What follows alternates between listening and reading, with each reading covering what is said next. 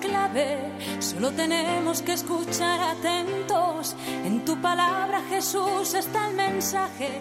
En la sección Escritura y Vida comienza Hagamos viva la palabra. En nuestra historia andemos como ciegos. En tu palabra. Un programa dirigido por Adolfo Galán. Ojalá comprendamos tu palabra. Ojalá practiquemos tu palabra. Ojalá nos envuelva tu palabra. Ojalá nos transforme Hola queridos amigos, un día más frente a los micrófonos de esta querida emisora, bajo la atenta mirada de nuestra Madre la Virgen, con la palabra, con la Biblia en nuestras manos, para buscar en vuestra compañía, como siempre, su fuerza para nuestra vida. Sabemos que la palabra es viva, es eficaz y que está siempre de actualidad porque trasciende el tiempo. Aquí estamos de nuevo. Marta. Adolfo. Y Ana Belén, dispuestos a pasar esta hora en vuestra compañía. Bienvenidos a nuestro programa Hagamos viva la palabra. Eh, nos quedábamos la pasada emisión comentando uno de los pasajes de la segunda carta de San Pablo a su querido discípulo Timoteo. Esta carta sabemos que es considerada como el testamento de Pablo. Él está prisionero, próximo al martirio, y por eso todavía tiene más importancia el eco de su palabra. Eh, son consejos, exhortaciones de última hora, y con el ánimo de que le sirvan al joven Timoteo para cuando él falte. Empezamos leyendo donde nos quedamos la pasada emisión. Esto has de enseñar, y conjura en presencia de Dios que se eviten las discusiones de palabras, que no sirven para nada, sino es para perdición de los que las oyen. Procura cuidadosamente presentarte ante Dios como hombre probado, como obrero que no tiene por qué avergonzarse, como fiel distribuidor de la palabra de la verdad. Evita las palabrerías profanas, pues los que a ellas se dan crecerán cada vez más en impiedad, y su palabra irá cumpliendo como gran gangrena. Himeneo y Fileto son de estos. Se han desviado de la verdad al afirmar que la resurrección ya ha sucedido y pervierten la fe de algunos. Sin embargo, el sólido fundamento puesto por Dios se mantiene firme, marcado con este sello. El Señor conoce a los que son suyos, y apártese de la iniquidad todo el que pronuncia el nombre del Señor. En una casa grande no hay solamente utensilios de oro y de plata, sino también de madera y de barro, y unos son para usos nobles y otros para usos viles. Si pues alguno se mantiene limpio de estas faltas, será un utensilio para uso noble, santificado y útil para su dueño, dispuesto para toda obra buena.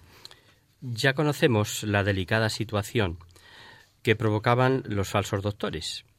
Timoteo se encuentra frente a este problema en la iglesia que rige, y Pablo le exhorta a que se esfuerce en evitar eh, disputas vanas que no llevan a ningún lado. Los que hemos tratado en más de una ocasión con los testigos de Jehová, y nos vienen almas no muy bien preparadas a consultar y, siempre les recomendamos lo mismo. Mira, no discutáis con ellos. Limitaos a despacharles con la mayor educación posible, tratándoles como hermanos, pero no discutáis. Y se extrañan. Se extrañan sin darse cuenta de lo que Pablo acaba de decir a Timoteo, lo que apunta aquí. Son vanas, son discusiones vanas. Y cuantos andan en el error, casualmente suelen ser aficionados a este tipo de disputas vanas, que no conducen a nada. Mezclar lo profano con lo sagrado, dice Pablo a continuación, es camino para la impiedad. Y cita concretamente a dos eh, personas, dos elementos que él conoce, Himeneo y, y Fileto, que decían que la resurrección ya se había realizado, o lo que es lo mismo, negaban la resurrección de toda carne.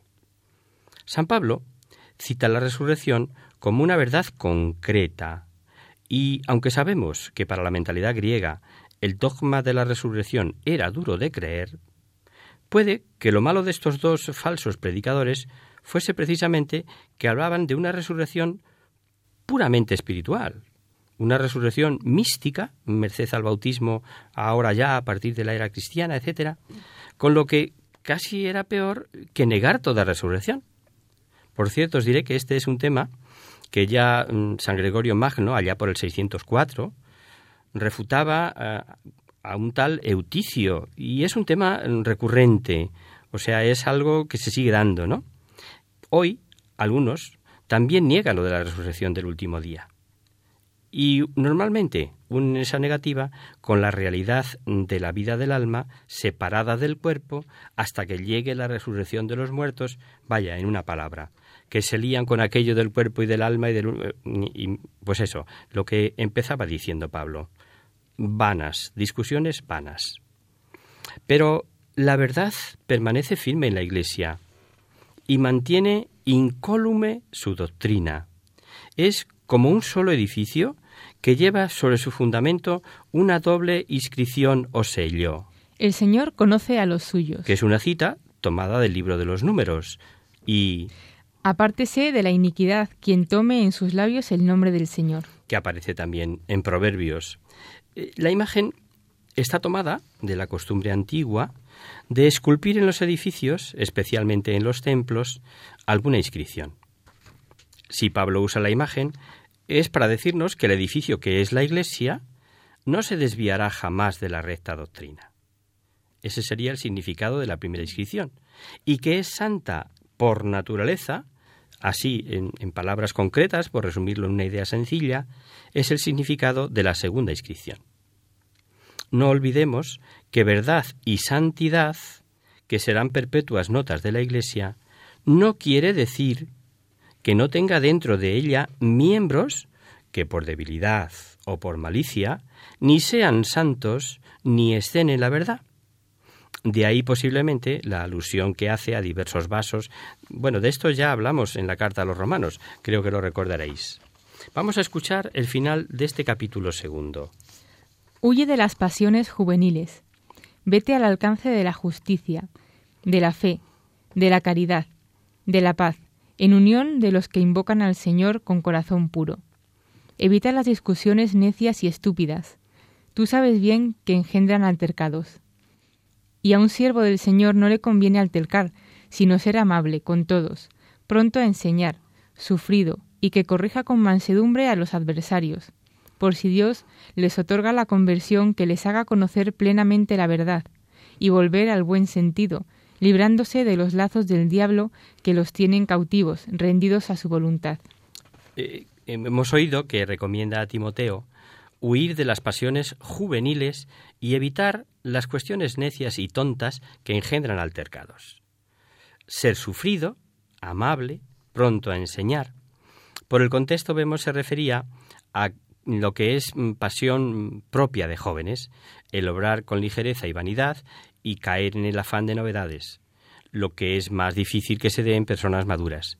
Y esta es la propuesta a Timoteo, que como sabemos es muy joven. No altercar, sino ser amable, corrigiendo con mansedumbre, por si Dios les concede la conversión. Importante consejo este. La amabilidad atrae. Y es una propuesta con unas u otras palabras en las que Pablo invita a, que no hagamos un apostolado agresivo, como tratando de triunfar sobre quien nos contradice, eh, que, que quede claro que llevo la razón yo, no, no, no, no, sino que tratemos de llevarle a Dios y que Él se adhiera libremente a la verdad. Recordad lo que dijo aquí en Madrid precisamente Juan Pablo II. La verdad se propone, no se impone. Pero seguimos escuchando las palabras de Pablo. Ten presente que en los últimos días sobrevendrán momentos difíciles. Los hombres serán egoístas, avaros, fanfarrones, soberbios, difamadores, rebeldes a los padres, ingratos, irreligiosos, desnaturalizados, implacables, calumniadores, disolutos, despiadados, enemigos del bien, traidores, temerarios, infatuados, más amantes de los placeres que de Dios, que tendrán la apariencia de piedad, pero desmentirán su eficacia. Guárdate también de ellos. A estos pertenecen esos que se introducen en las casas y conquistan a mujerzuelas cargadas de pecados y agitadas por toda clase de pasiones, que siempre están aprendiendo y no son capaces de llegar al pleno conocimiento de la verdad. Del mismo modo que Janés y Jambres se enfrentaron a Moisés, así también estos se oponen a la verdad. Son hombres de mente corrompida, descalificados en la fe. Pero no progresarán más, porque su insensatez quedará patente a todos como sucedió con la de aquellos. Interesante texto. Fijamos o fijémonos que Pablo pone en guardia a su discípulo contra los peligros que se avecinan. Encarnizada lucha entre el bien y el mal. Y en ocasiones, lo que es peor, con aparente victoria del mal. En principio, parece que se refiere a los últimos tiempos de este mundo, pero fijaros que previene a Timoteo y le dice que se guarde de los hombres malvados, entre los que habrá, y cita, avaros, altivos, egoístas, desnaturalizados, calumniadores, enemigo de todo lo bueno, etcétera, etcétera. Y eso era para allá. Es el mismo caso que vimos en la segunda carta a los tesalonicenses, hablando del hombre de pecado, del anticristo. Y es que no debemos olvidar que los últimos tiempos suelen referirse a la era mesiánica, o sea, de la primera venida de Jesucristo a su venida gloriosa en la parusía. Y esta era mesiánica será el último periodo de la historia humana. Como sabemos, nadie conoce, ni San Pablo, si es un periodo largo, corto o medio. No tiene que, nada que ver con nuestro saber del tiempo. Y parece una fina ironía decir que hay quienes se captan el ánimo de mujerzuelas llenas de pecado que siempre están aprendiendo jamás, sin jamás, perdón, llegar al conocimiento de la verdad. Pero los dos últimos versículos leídos tienen algo especial. Vamos a escucharlos de nuevo. Del mismo modo que Janés y Jambres se enfrentaron a Moisés, así también estos se oponen a la verdad.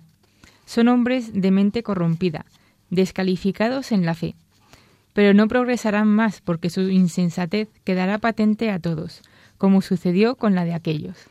Compara Pablo a los hombres perversos de, de los que habla, a estos contra los que previene a Timoteo, eh, con dos personajes que no aparecen escritos en la Biblia, y los da como conocidos, Janés y Jambres. Se debe referir a los que se opusieron a Moisés con sus aparentes encantamientos y que si queréis leer en, en casita, despacito, lo encontraréis en Éxodo 7, en, en los versículos del 11 al 22. Pero ahí se dice que fueron unos magos. Y fijaos, no cabe duda que San Pablo sabía los nombres por la tradición judía oral, la que aprendió a los pies de Gamaliel, el gran maestro, y además constan estos nombres en multitud de escritos rabínicos. Esto nos da una vez más la talla cultural de Pablo en cuanto al conocimiento de las escrituras y de sus costumbres mm, de lo más eh, tradicionales dentro del judaísmo.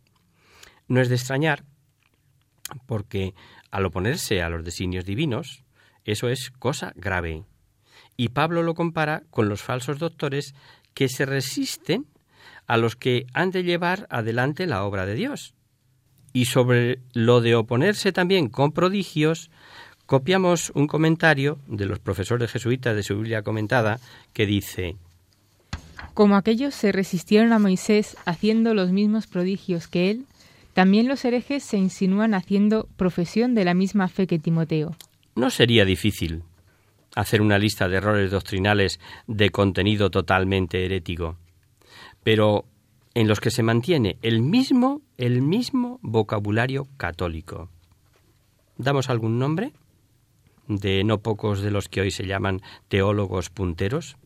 No, no los damos, porque seguro que os son conocidos. Sigue diciendo Pablo en esta carta a Timoteo. Tú, en cambio, me has seguido asiduamente en mis enseñanzas, conducta, planes, fe, paciencia, caridad, constancia, en mis persecuciones y sufrimientos, como los que soporté en Antioquía, en Iconio, en Listra. ¿Qué persecuciones hube de sufrir? Y de todas me libró el Señor. Y todos los que quieran vivir piadosamente en Cristo Jesús sufrirán persecuciones. En cambio, los malos invocadores irán de mal en peor, serán seductores y a la vez seducidos. Tú, en cambio, persevera en lo que aprendiste y en lo que creíste, teniendo presente que de quienes lo aprendiste, que desde niño conoces las sagradas letras, que pueden darte la sabiduría que lleva a la salvación mediante la fe en Cristo Jesús. Toda escritura es inspirada por Dios y útil para enseñar, para arguir, para corregir y para educar en la justicia. Así el hombre de Dios se encuentra perfecto y preparado para toda obra buena. Para toda obra buena. Al proponerse Pablo como ejemplo, no sabemos por qué cita como duras persecuciones las que sufrió en Antioquía, Icono y Listra. Tal vez porque fueran las primeras que sufrió, o porque de ellas también conocía no poco Timoteo, haberse producido en su tierra, en su país natal. De allí era Timoteo, de esta zona, de, Iconio y Listra, ¿no? El final del capítulo es de una importancia doctrinal extraordinaria y que apuntábamos como una de las grandes enseñanzas de esta carta, justamente. Ahí está manifestado el cauce por el que nos llega la verdad revelada o mensaje evangélico. Tradición y sagrada escritura. Y este mensaje nos puede venir por diversas causas segundas o por diversas personas. En el caso de Timoteo, tuvo como maestros en la fe a su madre y a su abuela, antes que el propio Pablo. Los que hemos gozado la suerte de, haber tenido los mismos maestros Sabemos de lo hondo que el mensaje queda cuando lo ha sembrado nuestra madre y, o algún familiar querido, cercano, en el ámbito de la familia. Hacemos ahora una breve pausa con un poquito de música.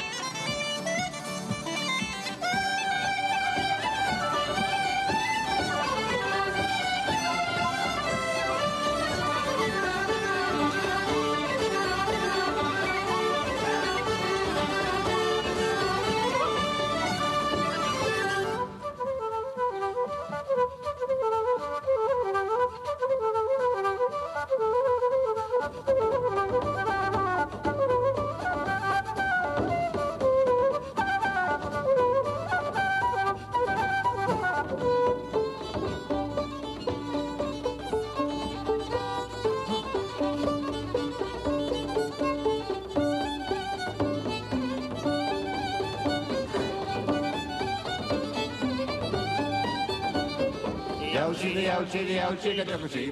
de ballen in de zomerliefde. Ja, ja, ja, ja, ja, ja, ja,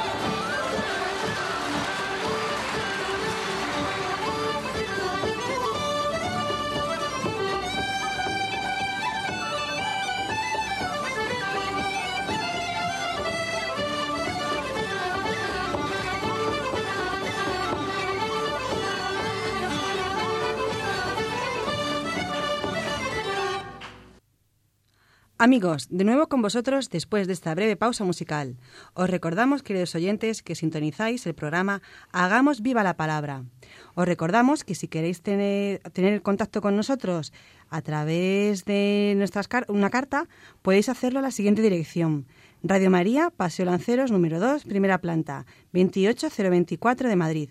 O bien, si lo preferís, nos podéis mandar un correo electrónico a la siguiente dirección hagamos viva la palabra arroba radiomaria.es.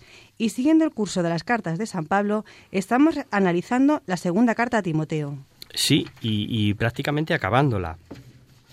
Eh, decíamos antes del descanso la suerte que hemos tenido algunos de haber mamado, por así decirlo, recibido la fe en casa de nuestros padres, abuelos u otro familiar.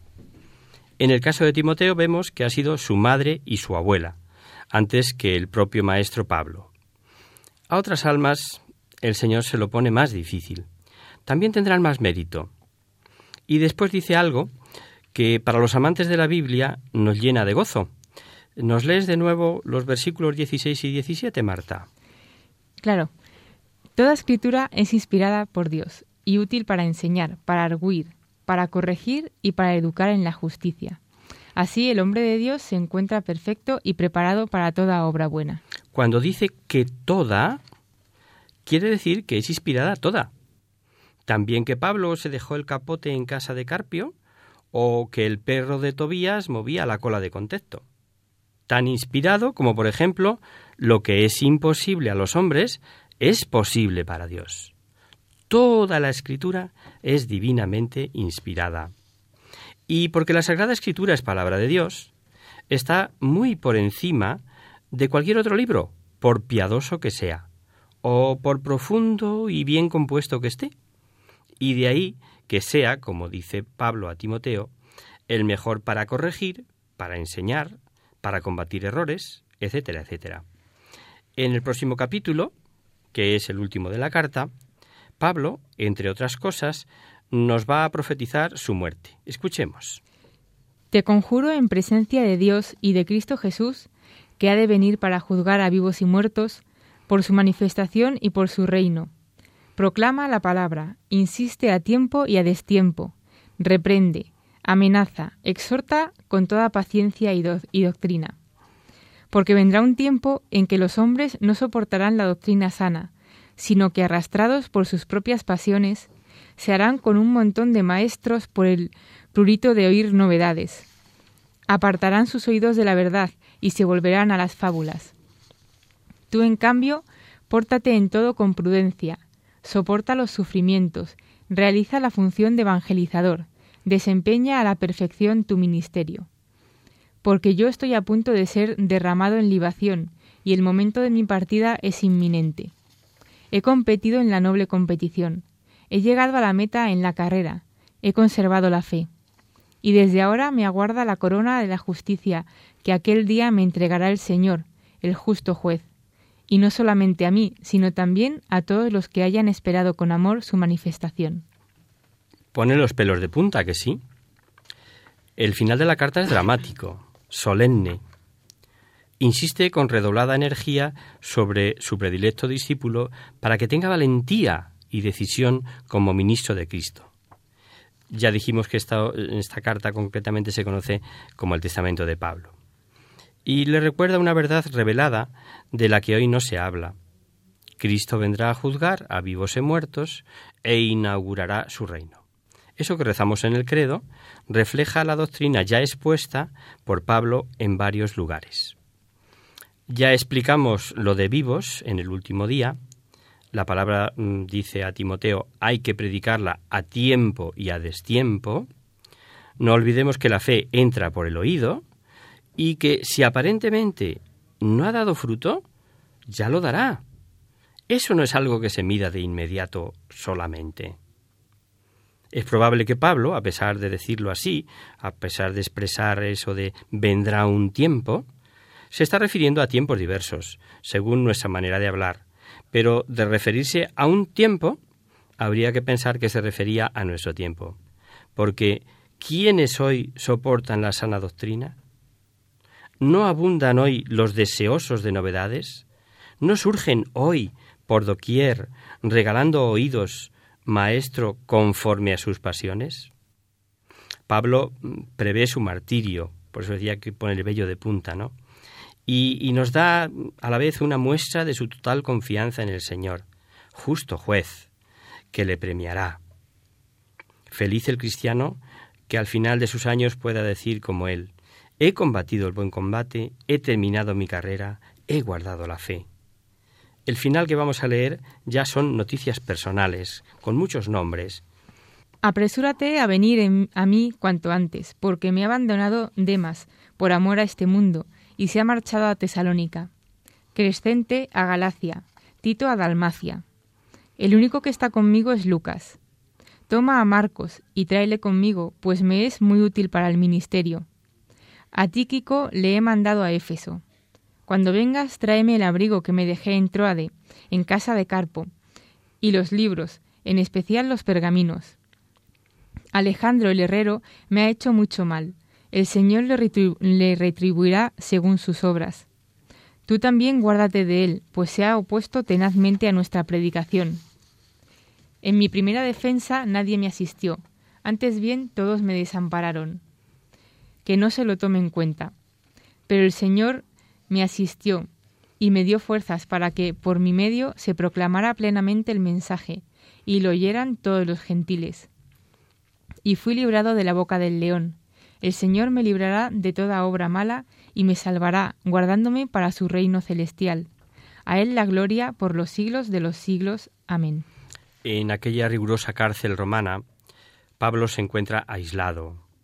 Unos se han ido para cumplir diversas misiones apostólicas, otros le han dado de lado, le han abandonado por amor de este siglo, como él dice, y hoy de esos los podríamos buscar a cientos. Hasta no falta quien dice que le ha hecho así específicamente mucho daño. Desamparado, sin que nadie le ayudase en su defensa, gastado por la edad y los trabajos, debía de sentir frío y pide su capote y, cómo no, sus pergaminos, sus queridos pergaminos pero vemos que se sentía lleno de fuerza recibida del Señor. Como solo Lucas está con él, quiere que Timoteo se dé prisa en ir, pues de tardar no sabe si va a llegar a tiempo, pues como vemos profetiza su martirio, que, que va a ser inminente, ¿no? Ya comentábamos aquello de que las riñas entre cristianos duran poco o deben durar poco. Pablo se enfadó mucho, recordaréis, cuando el primer viaje apostólico eh, cuando Juan Marcos se largó, dejando solos a Pablo y a Bernabé, y se mosqueó y dijo, pues ahora en el segundo viaje no vienes conmigo. Creo que lo recordáis de cuando vimos eh, el libro de los Hechos de los Apóstoles. Pero fijaos que volvió a evangelizar y con Pablo, por ahora, porque ahora le está diciendo, oye, que, que venga Marcos, que me es muy útil para el ministerio, señal de que no había habido enojo permanente en ellos, ¿no? Y en la despedida no podía faltar aquel matrimonio que tanto le ayudó, Prisca y Áquila. Leemos. Saluda a Prisca y Áquila y a la familia de Onésiforo. Erasto se quedó en Corinto y Trófimo le dejé enfermo en Mileto. Date prisa en venir antes del invierno. Te saludan Eubulo, Pudente, Lino, Claudia y todos los hermanos. El Señor sea con tu espíritu. La gracia sea con vosotros. Uno de estos citados en la despedida y mm, del círculo cristiano de Pablo, hemos oído que se llamaba Lino. Pues bien, muy posiblemente este Lino debió de ser quien sucedió en el pontificado a San Pedro en Roma, es decir, el segundo papa. No olvidemos que Pedro sufrió martirio también y que se encuentran en Roma. Mm, por lo menos así la tradición, y así está dicho, eh, al menos por San Irineo y por Eusebio. Y con esto, queridos oyentes, terminamos las cartas de San Pablo y el programa de hoy.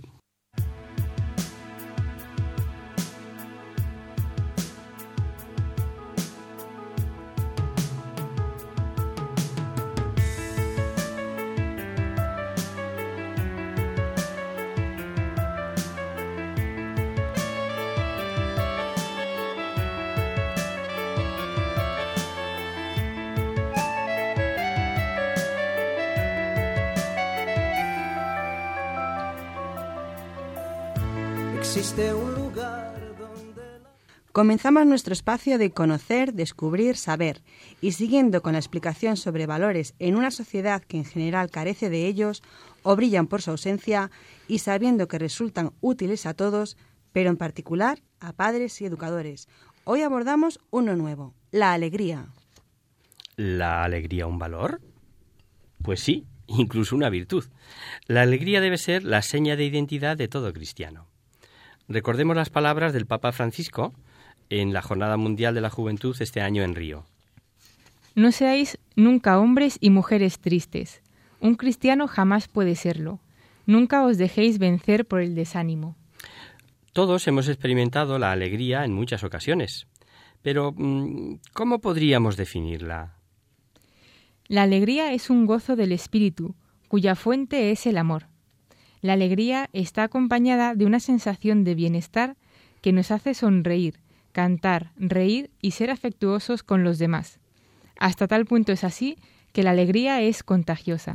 Pero hay otra alegría, más profunda, que no depende de factores externos como por ejemplo recibir una buena noticia, eh, conseguir los objetivos que nos habíamos marcado, pasar un buen rato con los amigos.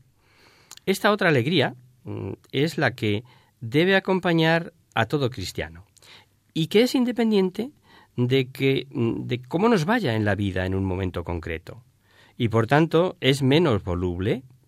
¿Por qué? Pues porque está arraigada en lo más profundo del alma. El Papa Francisco se refería a esta alegría con esas palabras. La verdadera alegría está en el don de sí mismo, en salir de uno mismo, y en que Jesús ha triunfado sobre el mal con el amor de Dios. Esto, si no te lo cuentan, no te lo crees. Lo sabemos por los testimonios o por haberlo vivido.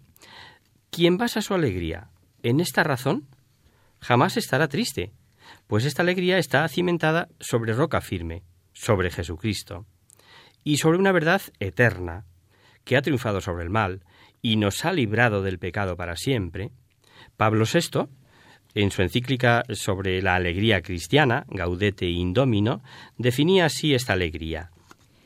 La alegría propiamente espiritual, que es fruto del espíritu, consiste en que el espíritu humano haya reposo y una satisfacción íntima en la posesión de Dios Trino, conocido por la fe y amado con la caridad que proviene de él.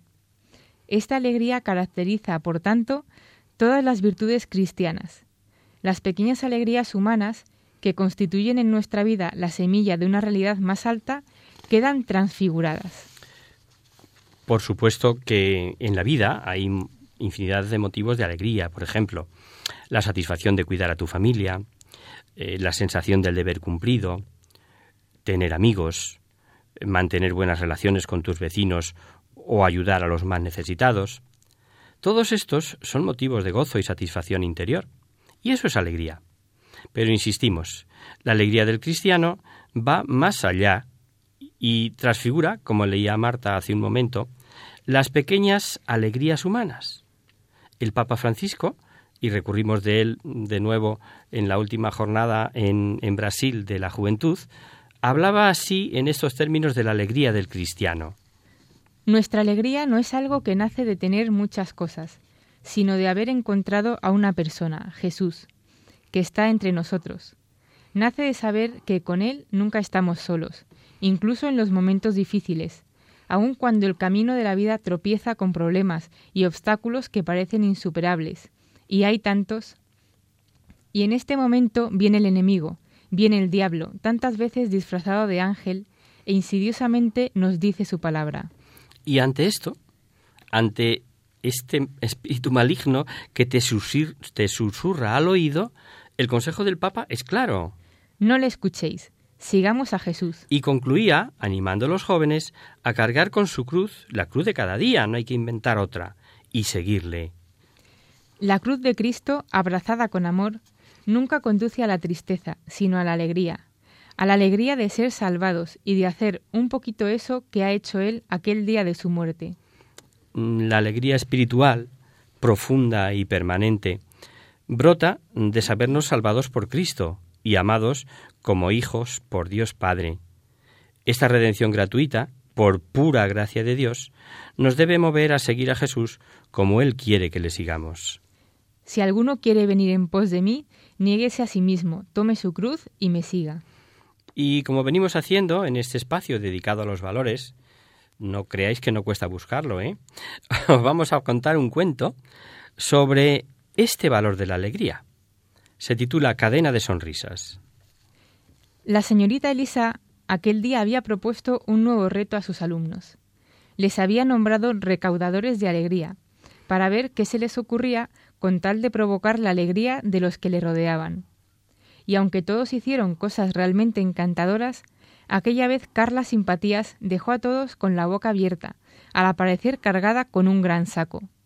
Aquí traigo toda la alegría que he recaudado en estos días, dijo sonriente. Ahí va. Todos estaban expectantes, pero Carla, antes de abrir el saco, le dio una pequeña caja a la maestra.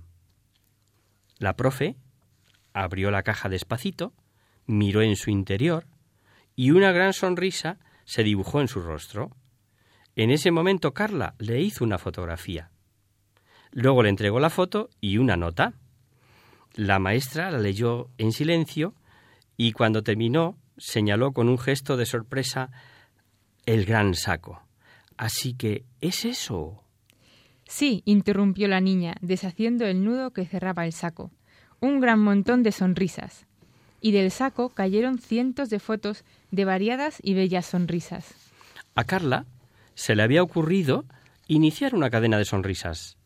En la caja solo había una foto con una gran sonrisa, pero todos, al abrirla, sentían la alegría que transmitía y respondían a su vez con una sonrisa casi sin querer. Carla les sacaba una foto con su propia sonrisa y les entregaba un papelito donde les pedía que hicieran lo mismo con otras personas y le enviaran una copia de las fotografías a su casa. Y durante aquellos días y meses el buzón de Carla no dejó de llenarse de las fotos de las sonrisas de tanta gente agradecida, ayudando a todos a comprender que el simple hecho de sonreír ya es un regalo para todo el mundo. La sonrisa es señal de alegría. ¿Cuesta tan poco y hace tantísimo bien al que la recibe? No seamos tacaños con nuestras sonrisas. Contagiémonos la alegría a los demás que nos rodean. El Papa Francisco recurrimos a él de nuevo, en este caso no de la jornada de Río, sino en unos ejercicios espirituales que impartió él siendo todavía arzobispo de Buenos Aires, decía Se nos invita a pedir al Espíritu Santo el don de la alegría y el gozo. Lo contrario es la tristeza, Pablo VI nos dice que el frío y las tinieblas están en primer lugar en el corazón del hombre que siente tristeza. La tristeza es la magia de Satanás, que nos endurece el corazón y nos lo amarga. Pablo VI pedía, sin necesidad de salirse de una visión realista, que las comunidades cristianas se conviertan en lugares de alegría, donde todos sus miembros se entrenen resueltamente en el discernimiento de los aspectos positivos de las personas y de los acontecimientos. Y para acabar, una frase, esta vez de Salomón, rey de Israel.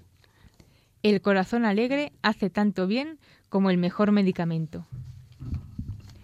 Y hasta aquí, queridos amigos, el programa de hoy. Os dejamos con nuestra sintonía y os recordamos que si queréis dirigiros al programa para cualquier duda, aclaración o sugerencia participando en el espacio de conocer, descubrir, saber, estamos a vuestra total disposición y encantados de atenderos en la siguiente dirección.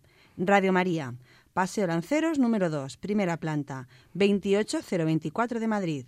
O bien, si lo preferís, al correo electrónico hagamos viva la palabra arroba radiomaria.es. El próximo miércoles, como sabéis, estará el programa que alterna con nosotros, La Tierra Prometida por tanto, nosotros nos encontraremos de nuevo dentro de 15 días, si Dios quiere, con una emisión dedicada a la carta a los hebreos, como habíamos prometido, que suscitará en nosotros un sentimiento de agradecimiento a Dios, que nos haya mandado a su Hijo Jesucristo, único sacerdote eficaz de la nueva alianza. Difícilmente encontraremos un escrito más estimulante, en el que mejor se vea reflejado el cristiano y la comunidad creyente, que recoja nuestras vivencias y problemas con tanta hondura y humanidad. Hasta el próximo día, amigos. Hasta el próximo día. Hasta dentro de 15 días.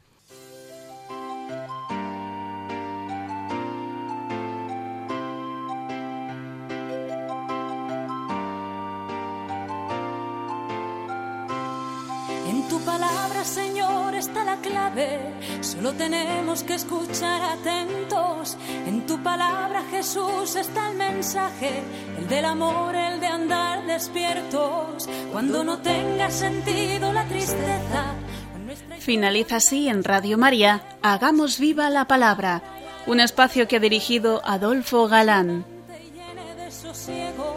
Ojalá comprendamos tu palabra.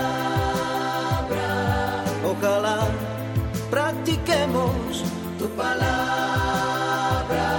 Ojalá nos envuelva tu palabra. Ojalá nos transforme tu palabra. Ojalá comprendamos, ojalá practiquemos, ojalá nos envuelva.